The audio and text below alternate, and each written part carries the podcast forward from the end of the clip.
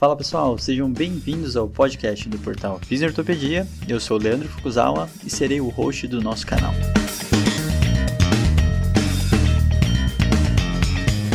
Esse podcast tem como função ressignificar o papel do fisioterapeuta em tempos modernos.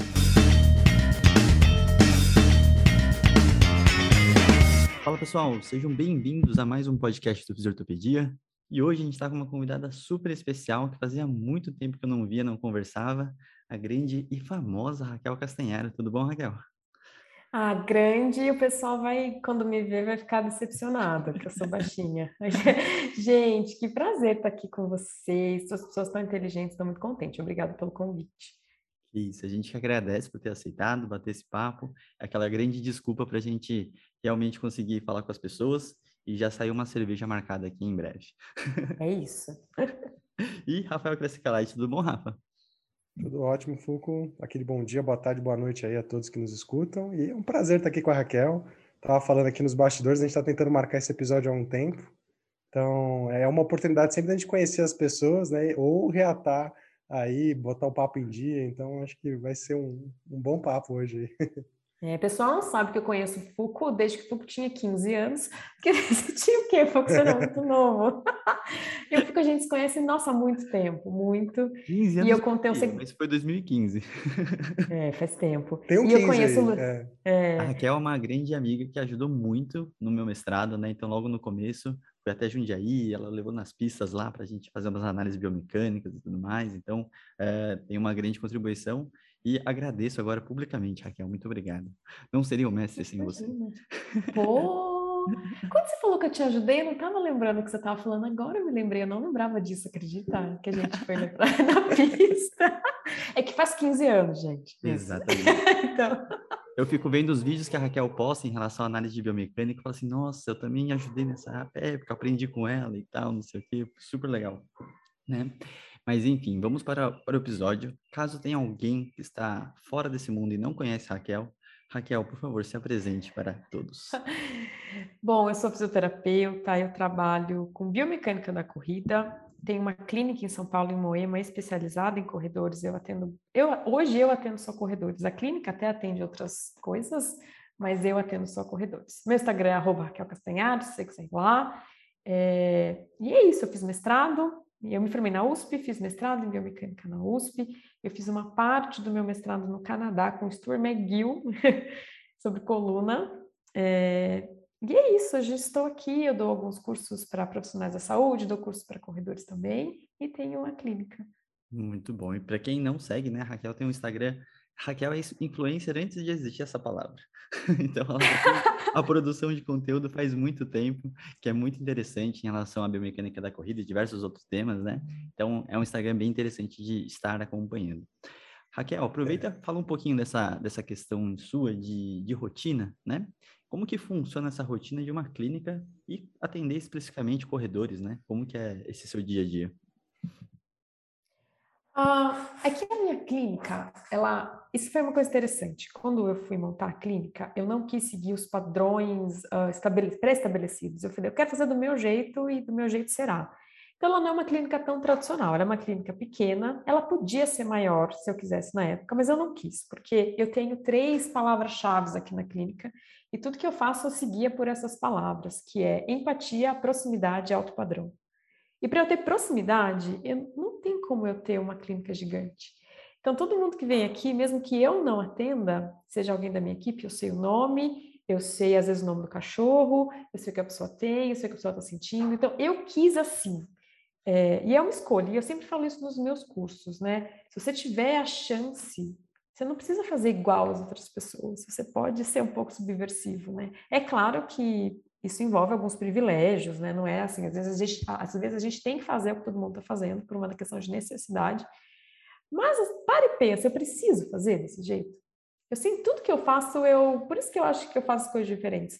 Não é porque eu quero fazer diferente, é porque eu olho e falo, que preguiça de fazer assim, não quero fazer assim, quero fazer de outro jeito. E se não tem um porquê muito forte de eu fazer igual as outras pessoas, eu vou fazer diferente. Então, a minha clínica é pequena, ela não é enorme, ela tem duas salas de atendimento só. É, eu lembro que uma vez veio uma, uma administradora aqui e falou: ah, mas isso não é uma clínica, é só um consultório. Eu tenho um nariz que não é uma clínica, é uma clínica do jeito que eu quero que seja, ué. como assim? E, bom, como eu dou muitos, eu dou muito curso online, muito não, né? Tenho dois, mas isso demanda muito tempo e produzir conteúdo demanda muito tempo. Eu falo isso para galera. Vocês acham que é fácil ficar fazendo carrossel todo dia? É, demanda muito. Então, eu fico meio período na clínica, só eu atendo três pacientes por dia, eu, Raquel. É, eu faço avaliação e depois passo para a minha equipe. E o resto do tempo eu produzo conteúdo, trabalho nos cursos e fico com os meus filhos. Eu tenho dois filhinhos. O Gabriel de quatro anos, a Cecília de um ano e meio. É, então, não é que eu, eu ensino isso no meu curso também. Eu nunca quis agenda cheia. Quero agenda cheia. eu priorizo um atendimento de alto padrão, então isso tem um alto custo também, é um, é um custo acima da média normalmente, de São Paulo, e aí eu consigo administrar o meu tempo. Então a minha rotina fica assim, entre metade do tempo clínica, outra metade mamãe e produção de conteúdo. Muito bom. E, e é bem interessante, né, ter essa trajetória, a parte que eu acompanhei, a gente entrou, né, no mestrado, meu mestrado também foi com biomecânica da corrida, para quem não sabe, né, eu falo muito pouco sobre o assunto, é, e eu e a Raquel, a gente estava iniciando lá no grupo de pesquisa do Alê, e a gente também estava naquela época de começar a desconstruir um pouco as questões da biomecânica, né, Raquel? Então, acho que é bem interessante para a gente começar um pouco, e a gente vai falar além da biomecânica, né, com certeza hoje. E aí, naturalmente, a gente. Eu queria que você falasse um pouco desse seu processo de desconstrução em relação à parte da biomecânica, né? E até como que você trabalha todo esse processo hoje na sua rotina para a gente chegar no assunto que a gente vai falar. Então, por favor. Olha, a melhor coisa que aconteceu na minha vida foi participar daquele grupo com Fuco. Era um grupo, gente, que na real eles odiavam biomecânica. O chefe do grupo odiava biomecânica, achava tudo uma balela, que coisa mais chata. E eu estava ali toda semana. E foi a melhor coisa do mundo, porque eu convivia toda semana com pessoas que não pensavam como eu e que não gostavam do jeito que eu pensava. E era incrível, foi incrível, eu aprendi demais, porque aí sim eu consegui, além da biomecânica, eu entendi, ok, a biomecânica vai até aqui, eles têm um ponto quando falam que essa parte da biomecânica é uma merda, e é mesmo, é muito mal estudada, pegam lá 20 corredorzinho, 5 passada, ai, a pelve caiu, ah, pronto, isso aumenta o risco de lesão no quadril. Não, não é assim que funciona. E aí, participando desse grupo que era extremamente desconfortável para mim, eu comecei a expandir a minha mente. Então, gente, Existe um viés, eu sou doida do viés, vocês vão ver na, no episódio, que é o viés de confirmação. A gente tende a ficar perto de quem concorda com a gente, é mais confortável. Mas vou te falar, você ter a cabeça, a maturidade de conviver e ouvir pessoas que não concordam com você te faz crescer num tanto. E aí eu fui expandindo o meu leque, eu fui entendendo que sem entender comportamento eu não ia atender corredor, que a biomecânica que eu fazia tinha que ser atualizada, então eu continuo fazendo biomecânica, mas ela é muito menos engessada do que era há 15 anos atrás. Isso não é 15, tá? Quando eu estava lá com o Foucault. Então, aquele grupo abriu a minha cabeça, é, me fez estudar novas coisas e eu recomendo para todo mundo. Só que você tem que ter estômago, não é confortável, não é. é só que faz crescer. E a gente, aquela história, né? A gente cresce no desconforto. E é verdade, a gente cresce no desconforto. Não, com certeza. E tinha, um processo, né, que eu acho que foi o nosso processo de maturação, até de entender realmente o que é prática baseada em evidência, e até para a gente tentar provar os pontos da biomecânica que a gente tanto acreditava, né? A gente ficava toda hora tentando trazer um artigo e aí via realmente aquele artigo era de qualidade ou não, né? Então teve toda uma situação. Nunca era! Ver, nossa, os artigos de biomecânica são um lixo. São, uhum. Dá para contar no dedo os bons artigos de biomecânica. Me, os meus artigos, eu tenho artigo publicado, não são bons. Vamos falar que não são bons. São artigos transversais, então a gente não pode, é uma, ali uma correlação apenas, que na conclusão tinha um spin que a gente extrapolava que pronto, então isso vai reduzir o risco de lesão. Não, não. Até entender que estudos de biomecânica são estudos laboratoriais e não clínicos, né? Demora para cair essa ficha que a gente não pode fazer esse extrapolamento, né? Rafa, você quer falar alguma coisa? Eu você... Não, eu, eu ia, na verdade, só concordar com o que a Raquel tá, tá falando, né? Eu acho que todos nós aqui viemos, eu acho que todos que fazem algum tipo de especialização acabam caindo em, um ambiente onde tem um conglomerado de pessoas que pensa muito parecido e cria um ambiente que se blinda contra ideias externas. Eu acho que isso é um processo natural de qualquer grande centro. E, e foi, para mim, muito parecido, né? Justamente foi convivendo com, é, no meu caso, mais estudando dor e convivendo com grupos que estudavam mais profundamente dor, né? O que a gente entende hoje como ciência moderna da dor, que eu comecei a ser desafiado em várias coisas que eu, que eu tinha como verdades absolutas e que, na verdade, não eram nem verdades nem tão absolutas assim, né? É, e começou, eu comecei a relativizar algumas coisas. Né? Eu também vim de uma formação, apesar de ter uma, um olhar sempre mais voltado para neuro, que era extremamente né, cinesiopatológico, assim, em termos de, de entendimento de por que, que as pessoas tinham dor, por que, que elas tinham dor no esporte, na corrida ou qualquer outra coisa que seja. Então, foi um processo de desconstrução que envolveu ficar perto de pessoas que não concordavam comigo, né? Eu acho que se a gente não entrar em uma zona de desconforto, é, é, talvez a gente tende a ter uma inércia de ficar com aquele tipo de pensamento, né, sem nos violar, assim, em termos do que a gente pensa, porque é desconfortável, né? Você total, total. Você vai lá com um artigo, você vai apresentar um artigo que você amou, e a galera fala, destrói e fala, cara, por que, que você ainda está insistindo nesse joelho valgo? Para, que saco. Não é, não é, E assim, a gente cria algum tipo de amizade que ainda tinha, né? A gente dava umas tretadas até. Uhum. Mas faz parte. E eu acho que também é importante, além de conviver com pessoas que pensam diferente, a gente se abrir para estudar outras áreas. Eu nunca vou me esquecer quando eu estava na faculdade, eu ouvi uma palestra de uma veterana da medicina falando: leiam coisas que não sejam um livro didático que vai cair na prova. Leiam outras coisas, nem que seja Harry Potter, Agatha Christie, vai ler outras coisas é importante. E eu não entendia por quê. Eu falava, nossa, mas eu preciso estudar para a prova, por que, que eu vou ler Harry Potter? Né? Apesar que eu lia. Mas, é... E hoje eu entendo que muitos, muitos insights que eu tenho para atender as, os pacientes, para elaborar aulas diferentes no curso, para produzir conteúdo, vieram de coisas que eu li totalmente aleatórias, que eu estava lendo por prazer, e eu falo, cara, isso aqui tem tudo a ver que é um tema que a gente vai tentar trazer agora, né, de comunicação, de proximidade, de como fazer o paciente aderir mais ao tratamento. Veio de leituras X, então eu acho que a gente tem que conviver com pessoas que pensam diferente e fica, não ficar só no nosso mini mundinho. Vai ler outras coisas, vai ver o que. Ah, não gosto de osteopatia, mas vai ver o que a galera tá, tá falando, sabe? É importante. Sensacional. E eu acho que é, é esse o ponto, né? Já podemos entrar no assunto né? Quando a gente fala principalmente nessa questão de comportamento, uh, e quando a gente está falando de corrida, né, Raquel? É um público muito apaixonado pela modalidade, pelo esporte, né? É uma pessoa que vai viver, ele gasta todo o dinheiro, todas as férias. Então, a rotina e a agenda dele é tudo baseado na, sobre a corrida, né? É, então, fala um pouquinho desse comportamento do corredor, que eu acho que é bem legal falar, porque você vive isso há muito tempo, né? para depois a gente entrar realmente nessa mudança de comportamento relacionado ao, aos corredores e suas crenças, né? Então, por favor. A corrida é uma atividade, não é mais a atividade física da pessoa normalmente. A corrida é quase o centro da vida dela. Então, os amigos giram em torno da corrida, os compromissos, a agenda dela, é tudo em volta da corrida. E aí você imagina uma pessoa assim que, sei lá, tá com uma fratura por estresse, você tem que falar para ela, olha, você tem que ficar um mês sem correr. É, não é um mês sem fazer atividade física, é um mês sem a coisa que faz que dá sentido à vida dela praticamente. Parece exagero, mas é mais ou menos assim. É, é, o que faz ela ter uma válvula de escape do estresse do trabalho, é o que faz ela reduzir dosagem de antidepressivo, de ansiolítico, é, é muito grande. E eu acho interessante, isso é muito evidente nos corredores e está muito no extremo, mas isso vai acontecer com todos os nossos pacientes. Quando a gente pede para eles deixarem de fazer algo que eles gostam, não é, é para a gente é muito fácil falar, mas a gente tem que entender o que aquilo significa para a pessoa.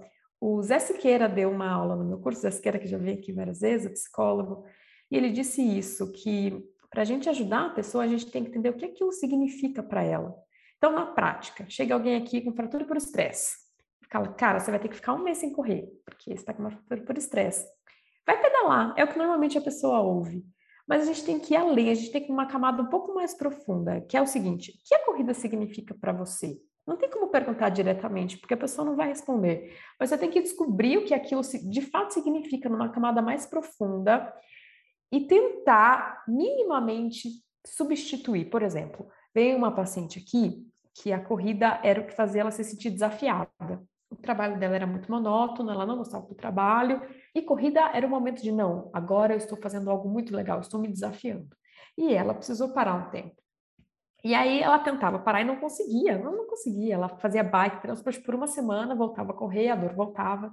Eu falei assim: vamos fazer o seguinte, então, vamos te desafiar na bike. A gente vai sentar um cacete nessa bike.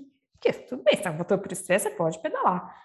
Para você se sentir desafiada na bike. Então, não é só, ah, repõe uma atividade física aeróbica para a pessoa suar. Não. O que, que significa? Para algumas pessoas, é a válvula de escape de estresse. Então, se, se ela gostar de meditação, ela não precisa sentar a bota numa bike. A gente pode tentar substituir minimamente por algo que diminua o estresse. É entender o que aquilo significa para a pessoa, numa camada mais profunda. Isso tem que ser feito em corredor, porque senão você não consegue tratar, mas isso pode ser feito em todos os pacientes. Quando você fala para dona de casa que está com dor nas costas, assim, ah, vamos tentar remanejar a sua rotina, mas o que é aquela rotina para ela? Ela faz aquela rotina há quanto tempo? Como é que a gente, se a gente entender uma camada mais profunda, a gente consegue fazer a pessoa engajar mais. E isso é muito usado, sabe onde? No marketing. Uhum. É, marketing entende a pessoa com duas camadas. Ela chega para você e fala: Ah, eu quero tratar minha dor no joelho. Isso é a camada superficial. A camada profunda é: Eu quero jogar bola com meu filho. Eu não quero passar vergonha na frente dos outros pais da escola. Essa é a camada profunda. E quando a gente acessa essa camada profunda, ah, aí o negócio deslancha muito melhor. E o marketing sabe muito bem disso. É por isso que o marketing faz a gente tomar atitudes, ter comportamentos, porque eles estão uhum. falando da camada mais profunda. Então, entender essa camada mais profunda é importante. E eu acho que a gente só consegue isso quando a gente está acessível para o paciente, acessível e próximo. Por isso que proximidade é uma palavra importante para mim.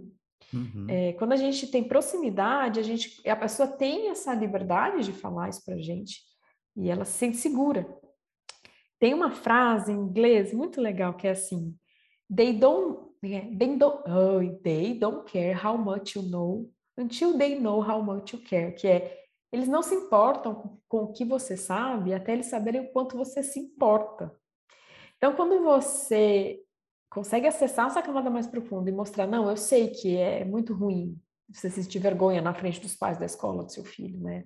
Vamos, vamos fazer então você não passar por isso de novo. A pessoa engaja muito mais que você falar, não, vamos fortalecer aqui o quadríceps para você ficar sem dor no joelho. Isso é muito, ah, não, beleza, vamos lá, entendeu? Faz, uhum. faz sentido para vocês isso? Total. Eu vou até contextualizar uma parte que eu acho muito legal, Raquel, porque é, as lesões relacionadas à corrida, a maioria delas são de sobrecarga, né? E a gente antes pensava exclusivamente relacionado a essa sobrecarga mecânica, né? Então a gente precisava corrigir a biomecânica para tirar essa sobrecarga. Só que essa sobrecarga ela não dissipa no ar, né? Então, é uma das coisas que é sempre importante de, de falar, né? Às vezes parece meio óbvio, mas a gente quer aliviar a carga e o estresse da, da articulação e afins, e isso tá, a gente está falando de uma atividade de, de, de, longos períodos, né? Então, a pessoa faz muitas vezes por semana, por longos, longos períodos, às vezes longas horas, né? E entender, às vezes, isso que a Raquel está falando, assim, por que, que ele corre esse tanto, né? Porque assim, se é professor, por que só não correr menos, né? Corre dois quilômetros a menos, né? Então, tá muito mais fácil. Então, entender essa parte é muito interessante tem a ver até com essa construção, de certa forma, social. Eu lembro muito que na, na época do meu mestrado, quando eu ia fazer a coleta nos parques, eu falava assim, ah, tô fazendo uma pesquisa com corredor, tal, não sei o quê. E, e aí eu precisava de pessoas para fazer uma avaliação, uma, uma, uma, análise biomecânica. Aí a pessoa, ah, mas eu não sou corredor. Aí eu, ué, mas você não tá correndo? né? Ela, não, não, eu só corro 5 quilômetros. Eu não corro 10. Então, assim, às vezes até a quilometragem é para ganhar o título de ser um corredor ou não, né? Então, acho que é esse, esse porquê que o cara corre tanto, né? Para quê? Né? Tem, começa a investigar um pouquinho mais esses valores que a Raquel está falando, né? E a gente gravou um podcast específico com o Zé também sobre valores do paciente, que eu acho que ajuda muito nesse, nesse entendimento, né, Raquel? E, e, e, aí eu queria realmente entender, assim, como que você, hoje, com esse conhecimento, consegue acessar isso, né? Porque às vezes a gente fala tanto da biomecânica, né? E você faz uma análise biomecânica super completa, ela é super importante e ela tem que integrar com toda essa parte de comportamento. Então, a gente fica tentando falar desses processos juntos. Como que você faz essa mescla e como que você acessa isso nos seus pacientes? É, eu acho que a palavra principal é a tal da proximidade. E tem ciência sobre isso. Antes da King Off a gente estava conversando, tem um podcast, gente, maravilhoso, chama Freakonomics MD. Vale hum. muito a pena. E tem dois episódios que ele explica o seguinte. Um deles, ele mostra que pessoas com profissionais da saúde na família tendem a se cuidar melhor. E uma das, não, não foi testado, mas uma das principais hipóteses para explicar isso é que quando você ouve um conselho, uma dica de alguém próximo, você faz mais, você executa mais. É tanto que assim, a gente vai no médico, o médico fala uma coisa e você acaba fazendo o que a tia mandou, né? Passa o óleo de copaíba aí que a tia falou. Não importa o que o médico disse, né? Importa o que sua tia te disse. Então, proximidade é uma palavra importante. Um outro estudo, ele foi, ele nos Estados Unidos, a comunidade negra tem índices de saúde piores que os brancos. No Brasil, com certeza, é a mesma coisa, não tenho ensinado. E eles fizeram o seguinte: lá as barbearias são algo muito fortes na cultura. Tem uma estatística que eles vão, em média, uma vez por semana na barbearia. E eles ficam lá conversando. Pode ver em filme que tem um negro como protagonista, um filme americano, tem cena na barbearia. Naquele Soul da Disney tem cena na barbearia. Naqueles do Ed Murphy tem cenas na barbearia. Porque, de fato, é um lugar de convivência. Eles falaram, bom, então vamos lá. E aí eles começaram a dar remédios para as pessoas é, para hipertensão nas barbearias e viram que os índices de saúde melhoraram muito. Por quê? Proximidade. É, então, eu acho isso bem importante. E eu acho que a gente é educado de forma incorreta na faculdade, sendo assim meio pedante, eu acho que é errado. Porque a gente aprende, por exemplo, e eu já ouvi muito isso, que a gente tem que estar de jaleco, mesmo no ambiente não contaminado, para mostrar um distanciamento, para mostrar que há uma diferença. É, e tem que ter uma mesa para mostrar que não, eu estou de um lado, você está de outro. A gente é ensinado a ficar distante.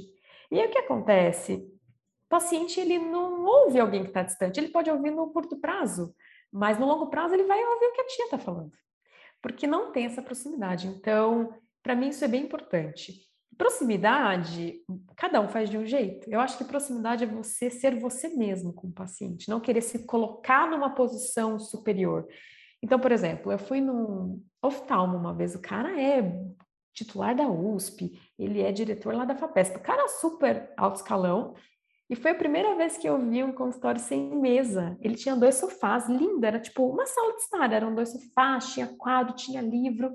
E eu, cara, que consulta maravilhosa. Esse era o jeito dele de ser próximo. E ele era meio como eu, desbocado, falava palavrão, sabe? Esse era o jeitão dele. A minha obstetra, o jeito dela ser próxima, ela falou assim: ah, Oi, querida, tudo bem, linda? Que eu nunca vou falar isso, você nunca vai me ouvir falando assim, porque não é o meu jeito de ser próxima, mas era o dela. E esses dois profissionais me marcaram muito, porque eu falei, cara, eles estão muito fora da curva no atendimento. E tudo que eles falaram, tudo que eles, qualquer coisa que eles falarem, eu vou fazer, porque eu confiei neles.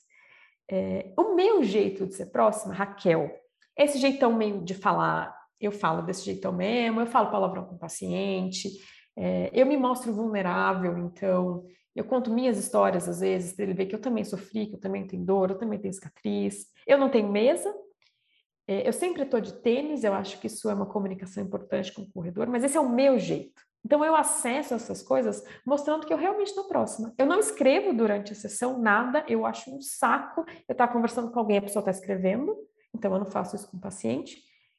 Esse é o meu jeito de ser próximo. Não tem mesa entre nós, é uma cadeira, é um ambiente de papo e ele se sente acolhido. É o meu jeito. Cada um tem que encontrar o seu. Se você se sente bem de jaleco, usa o jaleco.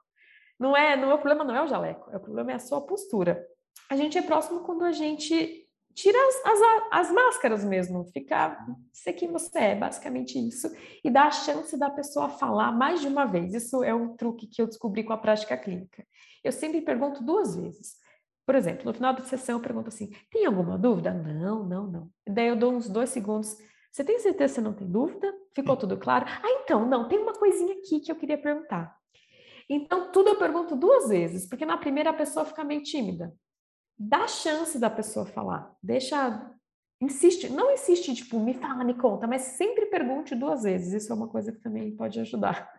Isso é bem interessante, né, Raquel? E é uma coisa que está muito no, na onda, literalmente, na reabilitação, a questão da decisão compartilhada, né? Então, todas essas estratégias, a gente sair do modelo paternalista ou exclusivo informativo, né? eu acho que tem um pouco disso da gente conseguir realmente uh, ter uma relação mais horizontal com esse paciente, né? E não tão verticalizada, que eu acho que é bem importante para conseguir essa proximidade e, e, eu sempre falo de criar esse ambiente seguro para o paciente, né? Então, são coisas essenciais para a gente fazer de uma forma interessante para conseguir não, não necessariamente uh, tomar a decisão dele, né? É com ele, né? Então, muita gente às vezes confunde um pouco isso, então quando a gente fala desse assunto, esse é um assunto muito profundo, né? É, e aí vou aproveitar, vou puxar o Rafa, que muitas das coisas que a Raquel falou está muito relacionado também ao que a gente chama de nudge intervention, né? Então, nudge é uma coisa que poucas pessoas estudam muito aprofundadamente, mas é uma coisa super interessante para essas mudanças de comportamento de uma forma mais implícita, né? Então, Rafa, por favor, aproveita e puxa é, o que, que é um nudge intervention. É, não é nugget, tá, gente? É nudge de empurradinha, assim, de dar um empurrão. É, Nunca tinha visto mas... tradução para isso, vou usar.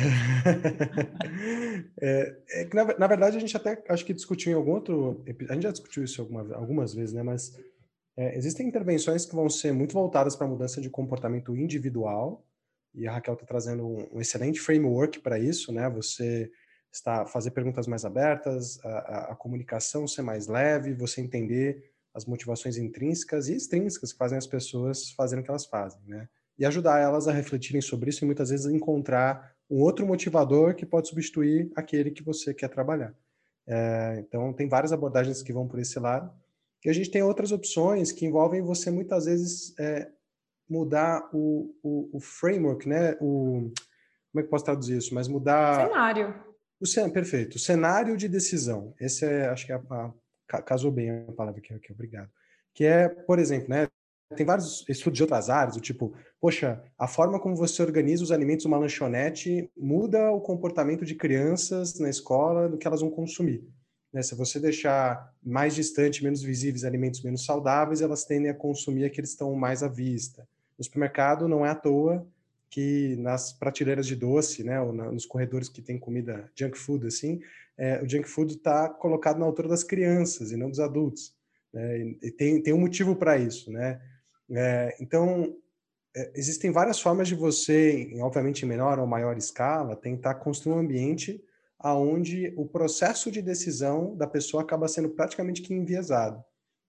É, isso pode ser feito numa escala menor, né, pode ser feito num, num consultório, acho que a gente já discutiu e falou sobre isso, né? A, é, a cultura de um lugar, ela é uma coisa meio intangível, mas a pessoa consegue ter um, um, um insight sobre isso, ela consegue perceber por artefatos, né? Como a Raquel falou, ela tá de tênis, ela vai estar tá, muitas vezes sem jaleco, ela vai estar tá no ambiente aberto, tem uma pista de corrida, tem uma esteira, é, os rituais que acontecem naquele lugar, né? então como que é o ritual da pessoa agendar, como que ela chega, ela fica numa sala isolada, ela já fala com a Raquel, ela já fala com a equipe.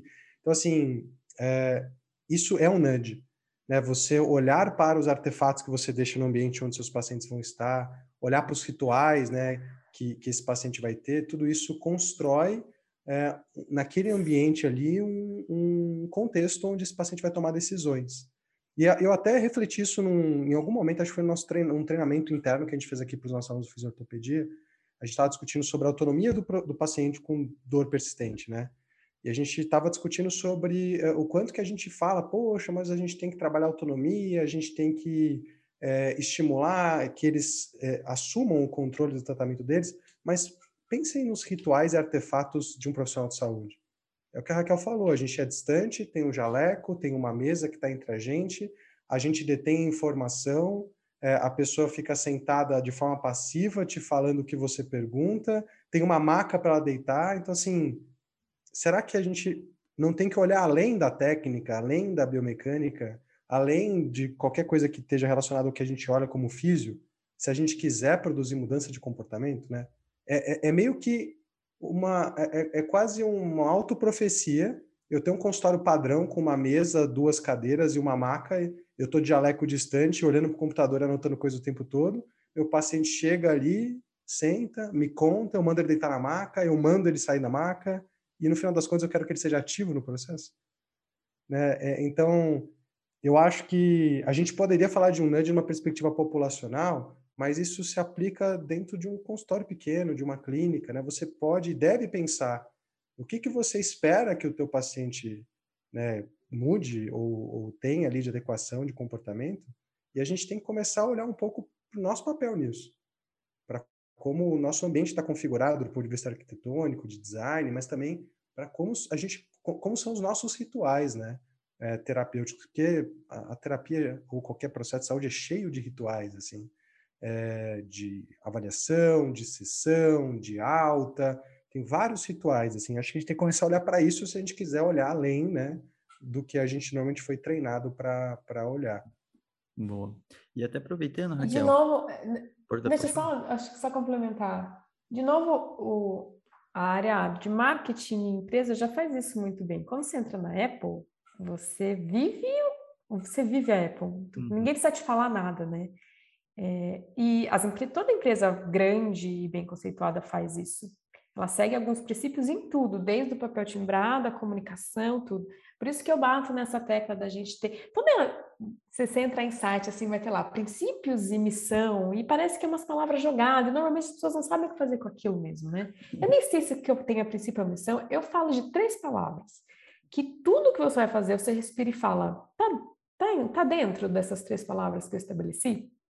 Então, quando alguém chega e fala assim, ai, é, mas eu não quero correr dois quilômetros a menos. Para mim, dois quilômetros a menos não é nada. Mas como eu, eu respiro e falo, não, tem que ter empatia, dane-se o que eu sinto. A gente, e é difícil, a gente tem que se despedir dos nossos julgamentos de valores, quando a empatia é isso, você se despide dos seus julgamentos de valores e você entende, tentar entender o que a pessoa está sentindo, não importa que para você não faça o menor sentido. Porque é isso, às vezes chega uma dona de casa com dor no ombro, você fala, ah, vamos por enquanto só abaixar o varal, não custa nada. E para ela pode custar infinito. Uhum. E, e a gente não. Se a gente tem essas três palavras, e gente, essas são as minhas três palavras, você tem que criar as suas. A empresa do meu marido tem outra, outros princípios. É, é o para você, entenda o conceito, não, não tente me imitar. Você pode usar jaleco se quiser, eu acho, pode ter uma mesa, depende de todos os rituais. E então, tudo que a gente vai fazer, quando eu sigo esses três princípios, tudo tem uma lógica e fica nesse cenário que o Rafa está falando, do nudge. Então, o que eu posto no Instagram é o mesmo jeitão do que vai acontecer aqui, que é o que eu vou entregar, e tudo tem uma lógica. Até o PowerPoint que eu vou fazer, até aqui a minha fala nesse podcast tem que seguir essas três coisas. E quando a gente consegue estabelecer isso, que é muito fundamentado em empresas, em startups, eu acho que a gente começa a conseguir botar em prática isso que o Rafa está falando. Como é que eu vou uhum. fazer então? Que, como é que eu posso fazer? Bota três coisas importantes para você e tudo, desde a roupa que você veste, a papel higiênico que você vai comprar para o consultório, tem que estar tá dentro desse disso que você estabeleceu que você quer para o seu, seu negócio, para sua clínica, enfim. É, tem um, um, ponto, eu tô meio viciado num livro, cara, agora, que eu falo pro Foucault todo dia dele, que é um livro do Simon Sinek, que é hum. Starts With Why. Eu foi, tem poucos livros que eu falo que foram são transformadores assim em, em termos do de alguma coisa para mim. Esse foi um deles assim, porque ele fala justamente isso que você está dizendo assim. A gente tem o é, no geral todo mundo faz isso, né? A gente tem um porquê a gente faz as coisas, um como a gente faz e um que, que exatamente a gente faz. E, e, o que ele fala é que a maior parte das empresas, é, e vamos trazer para nossa realidade, né? a maior parte das clínicas, consultórios profissionais de saúde, se prende muito a falar o que eles fazem, até como eles fazem. Mas quando você fica preso nesse universo de falar o que ou como você faz, você não tem nenhuma diferenciação para o outro que fala a mesma coisa. As grandes empresas, igual você falou, elas têm uma coisa em comum, têm um padrão. É, elas comunicam o porquê elas fazem de uma forma muito aberta. Né? Isso está tá em tudo, assim, está transparente no ambiente, está transparente na fala das pessoas, está transparente é, é, de tudo que ela se posiciona, esse porquê está muito claro. E aí você entende que o como ou o que é só uma forma de tangibilizar esse porquê. E nesse sentido, você topa pagar cinco vezes mais por um computador da Apple, que é um computador, como qualquer outro, cumpre a mesma função, mas você paga, né? Porque o porquê está claro. E aí, nesse sentido, eu volto a falar o que você já falou, que eu acho fantástico, da autenticidade. É, parece que existe um script de como deve ser um profissional de saúde. Né? E é um script com algumas características dessa persona profissional de saúde. A gente, inclusive, é treinado a criar esse personagem. Mas é, quando você se afasta do seu porquê para criar esse personagem, você perde a autenticidade. E isso transparece para quem está perto de você, seja seu paciente, seja seus colegas de trabalho, de uma forma que muitas vezes não precisa nem ser é, explícita, não precisa nem ser uma coisa né, que a pessoa consegue verbalizar, mas a gente consegue pegar alguma coisa, né? Aquela pessoa não está alinhada com o que ela fala, né? Imagina, né? Então, uma Raquel super formal, super atendendo atrás de uma mesa, super tentando controlar a fala dela, é, isso faz com que você não seja você, você perde essa autenticidade, né? E, e, com isso você perde conexão com a pessoa. Porque as pessoas, consumidores, pacientes, é, é, é justamente isso. É muitas vezes eles não estão consumindo o que você faz. Ele está consumindo muitas vezes essa autenticidade, esse porquê você faz. Quando você confia numa pessoa e cria um vínculo com um profissional de saúde, e profissional de saúde não é um tipo um, né, um, sei lá, um varejo que eu fiz errado, mando uma pizza e a pessoa fica feliz, assim. É, um profissional de saúde, as pessoas confiam em profissionais de saúde por vínculos que muitas vezes não são racionais. São coisas implícitas, coisas viscerais, assim, por assim dizer, né, emocionais. E, e, e, eu acho que é isso, assim, a gente confia, bate o santo, quando a gente fala com alguém, porque essa pessoa é autêntica né? Porque essa pessoa está claramente, ela me entende, ela me acolhe, ela me valoriza e ela não está lá para me fazer onda de choque só. É, ela está lá para me escutar, ela está lá para me ajudar a achar o melhor caminho. Então, assim, eu achei perfeita a tua fala. Eu acho que a autenticidade é, é uma coisa muito profunda. Né? Não adianta, não é só apenas você, ah, eu sou assim mesmo, eu vou ser assim mesmo. É você estar alinhado, inclusive, com o que te o que te faz ser uma fisioterapeuta, o que te né, dá vontade de atender.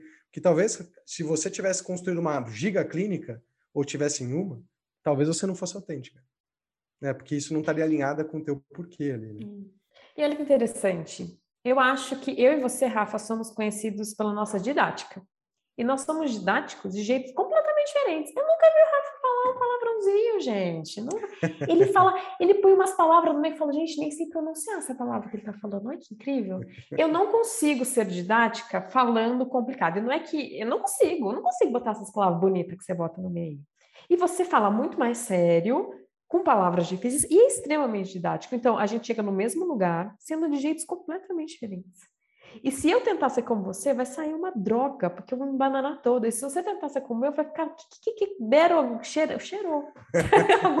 deram alguma coisa para ele. Botaram, botaram coisinha na água dele. Né? Botaram coisinha, o Fuco fez um cogumelinho lá. Mas você nunca vai fazer, entendeu? Então, é isso, gente. É, é perfeito, adorei o que você falou. É entender a camada profunda de assim, você quer ser didático? Ótimo, você não precisa imitar. Você não precisa imitar o Rafa. Você tem que ser didático do jeito que você é.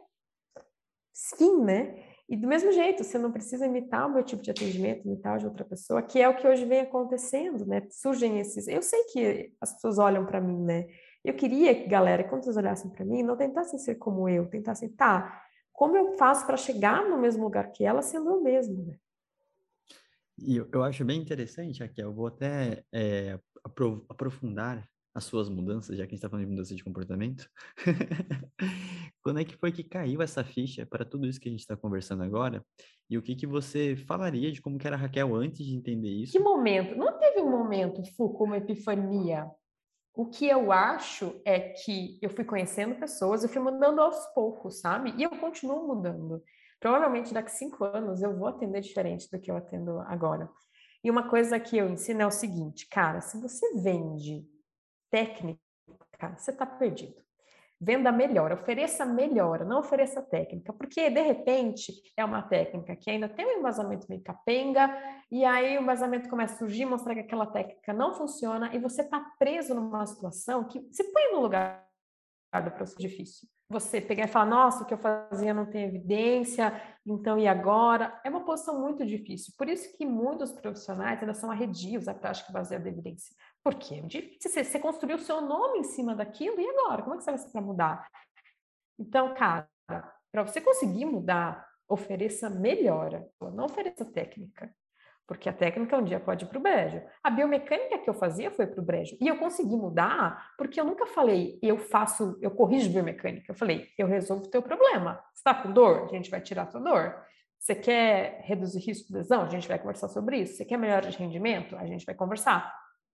Eu nunca fiz, embora eu usasse biomecânica para isso, meu, a minha, meu discurso sempre foi melhora. Se eu falasse, eu sou a pessoa da biomecânica, eu estava perdida, embora eu ainda seja. Mas eu consigo adaptar. E de repente chega uma evidência de que, ah, dane-se o valor dinâmico. Eu falo, beleza, dane-se o valor dinâmico. Eu fazia isso quando conversava com o Foucault há 15 anos atrás. É, e 15 anos atrás está errado, há 15 anos. É, mas Então, gente, não teve um, um momento, eu acho que foi eu estar aberta a outras coisas. Eu comprei o curso do Rafa, aliás, nunca fiz, acredita? É... Ai, gente, que eu, eu quero tanto fazer, mas acho que já perdi até o acesso. eu te libero de, de novo. presente. Me, é... me, Ai, me valeu, valeu, valeu. Me lembra que eu te libero aqui. Eu acho que a gente tem que estar aberto, se manter atualizado e encarar a dor de saber que um dia eu fiz errado. Tudo bem, naquele momento a gente acreditava que era o melhor. Tem que rolar uma humildade ali, tem que tirar o jaleco e pôr as sandálias da humildade, falar, ok, o mundo mudou, deixa eu mudar junto. Gente, mudar não é sinal de fraqueza, mudar é sinal de força, na verdade. É sinal de que você conseguiu ser humilde o suficiente para entender que você precisa melhorar e você melhorar. Feio é você ficar fazendo besteira por, por ego, e, de novo, né, a gente é ensinado a ter um eguinho, ainda mais USP. Uh, o pessoal tem um reizinho na barriga. E, gente, eu fiz USP, tá? Tô falando de mim também. né? Você fica cultivando aquele reizinho, né? E você não quer parir ele nunca. E quando você dá a luz a esse reizinho e vive no mundo real, é, é mais fácil de crescer. Senão você fica numa bolha de ego e tal. Então, acho que respondeu a sua pergunta, Fulco, não sei. Sim, sim, até porque é uma é. mudança é. que todo mundo teve algum momento, né? Ou alguma situação que fez, né, fazer toda essa mudança de comportamento pessoal. Então, essa parte eu acho que é bem interessante. Pode falar, Fábio. Eu acho que tem uma frase aí tua que resume, né? Na verdade, uma frase desse mercado de startups aí que resume a tua fala, que é não se apaixone pela solução, se apaixone pelo problema. Porque a tua solução, é. ela pode mudar, né? Hum. Pode ser que, ah, eu vou fazer tal coisa, é baixa uma lei que você não pode mais fazer tal coisa, mas o seu problema continua existindo e você tem Sim. que encontrar talvez uma nova solução para resolver esse problema, né? Exatamente. Eu acho que é isso, assim, se apaixonar pela solução é pedir para ficar desatualizado, atrasado, né? Porque as coisas mudam, o mundo muda muito rápido, por sinal. Né? Mas o problema continua existindo, né? Então, acho que perfeito a tua fala aí, Raquel. É, eu acho interessante. E uma coisa que me ajudou muito. É. Não, eu ia falar que a questão não, só... não necessariamente é um erro, né? É uma construção de, de raciocínio que a gente vai tendo e, obviamente, que naquela época, as melhores evidências que a gente acreditava também, né, dentro do nosso entendimento do que era evidência, né, levava para essa situação, né? Então, nessa hora, acho que até crucificar, assim, às vezes é, é, é pesado, né, para, o nosso passado, mas é toda uma construção. Acho que a questão é você saber que tem coisas novas e conseguir abraçar sem ficar, né, uh, tentando valorizar aquela, aquela, aquele conhecimento que já foi uh, mudado, né? Pode falar, Raquel, perdão. Não, o que eu ia falar que talvez o que mais tenha mudado o meu jeito de atender e de me comunicar foi ter entendido que é prática baseada em evidência, o que eu não aprendi na minha graduação na USP, o que eu não aprendi no meu mestrado na USP, o que eu não aprendi no meu mestrado no Canadá, que eu fui aprender sozinha, estudando, fazendo cursos de pessoas inteligentes e tal. E quando você entende isso, eu acho que aí você começa a... Porque hoje a gente ouve, não, você tem que se basear em evidência. Mas o que que, por que, que a evidência é mais importante do que a opinião de um profissional que eu admiro? Por quê? A gente não entende o porquê. A gente, eu acho que está num movimento muito bom, mas ainda muito cego de prática baseada em evidência. De estar tá no hype, né? Ah, eu vou postar que eu sou baseada em evidência para o Léo Costa ir lá e dar um like no meu post, sabe? E eu acho que a gente ainda não ensinou para as pessoas exatamente o que é a tal da evidência. E aí eu acho que é obrigatório ler rápido e devagar. Eu estava falando isso offline para os meninos, rápido e devagar, o livro do Daniel Kahneman, que explica como nosso, basicamente como o nosso cérebro funciona e por que, que a gente precisa de uma evidência científica. Por que, que a minha opinião, mesmo eu tendo muita experiência, ela tem menos peso que uma evidência científica. Eu acho que a gente não entende o porquê. Quando a gente não entende o porquê, a gente volta para a mesma fala do Rafa. Quando a gente repete as coisas, você entendeu? Porque vai dar merda. Então, ah, rápido devagar é difícil de ler. Não é, gente. Senta a bunda, se esforça. É, é pílula da Matrix, é divisor de águas. É, eu acho bem importante. Aliás, no livro ele conta que ele, a ideia dele, do Daniel Kahneman, o autor do livro ganhador do Prêmio Nobel, era instituir o ensino de viés cognitivos na escola, nas escolas de, de Israel, que é o país dele. Isso nunca aconteceu. E eu acho que a gente deveria saber isso de escola, porque sabendo viés a gente sabe votar melhor, votar em eleição mesmo, a gente sabe uh, estudar melhor eh, e entender porquê das coisas. Agora, quando você for ler um artigo científico, que você vir no meu perfil, no perfil dos meninos, Eu quero que você diga por que, que aquele artigo, de fato, está mais perto de mostrar a realidade do que o, o rio de alguém muito famoso. Você entende por quê? Enquanto você não entendeu o porquê, você não vai entender ciência. Não adianta você postar lá a pirâmide. Né? Não, agora não tem mais pirâmide, que não é mais pirâmide, que cada coisa tem uma pirâmide. Gente, não, você, a gente tem que entender e sempre para a camada de baixo, do mesmo jeito que para acessar teu paciente, você tem que ir para a camada de baixo, para você se acessar, para você acessar a sua capacidade cognitiva, a sua inteligência, você tem que ir para as camadas de baixo também, de cavucar o porquê das coisas. Bom, Raquel, infelizmente a gente vai para os momentos finais, tá? Então, chegamos aqui. Eu vou pedir para o Rafa começar e finalizar a parte dele, e depois você fique mais do que à vontade, Raquel. É, eu acho que eu, eu, eu, sou, eu vou tendo reflexões ao longo do tempo. No momento, eu estou tendo reflexões sobre né, o que a Raquel falou, a autenticidade, o porquê das coisas, o porquê a gente faz, mas principalmente sobre esse, é, esse cuidado aos rituais, artefatos que a gente deixa né, no nosso consultório, nosso ambiente, que vão moldar a forma dessa relação entre nós, os nossos pacientes, ou o nosso paciente acontecer. Vão criar ali uma, uma cultura, né, um um, um contexto para essa relação acontecer que pode influenciar o processo decisório desse paciente. Então, eu acho que o que a literatura científica está falando não serve só para corredores, um, é para qualquer tipo de atendimento e nem serve só para a musculoesquelética. É sobre o comportamento humano. A gente precisa olhar além das nossas técnicas, olhar além né, do que a gente promove em termos de correção de movimento, se é que a gente promove isso muitas vezes. E a gente tem que começar a entender que a gente deixa legados com esses pacientes. Né? Qualquer efeito que eu fizer de uma técnica manual, de uma abordagem de exercício, vai ter um tempo de duração. Ela vai durar um, um tempo, e uma vez que você remove o estímulo, você tem uma remissão desse ganho. É normal, é o princípio do destreinamento. Agora, o que fica, para mim, hoje pareceu mais importante. É, qual, é, como você ajudou esse paciente a entender a condição de saúde dele? Como você ajudou ele a fazer sentido e dar autonomia para ele gerir a saúde dele? É, como você ajudou ele a ter um entendimento diferente da relação entre a queixa dele, movimento, e o que, que ele pode fazer sozinho para manter é, essa saúde musculoesquelética, a saúde dele como um todo. Isso fica. Né? E, e, o rótulo que a gente dá, as explicações que a gente dá de como a gente faz isso também ficam.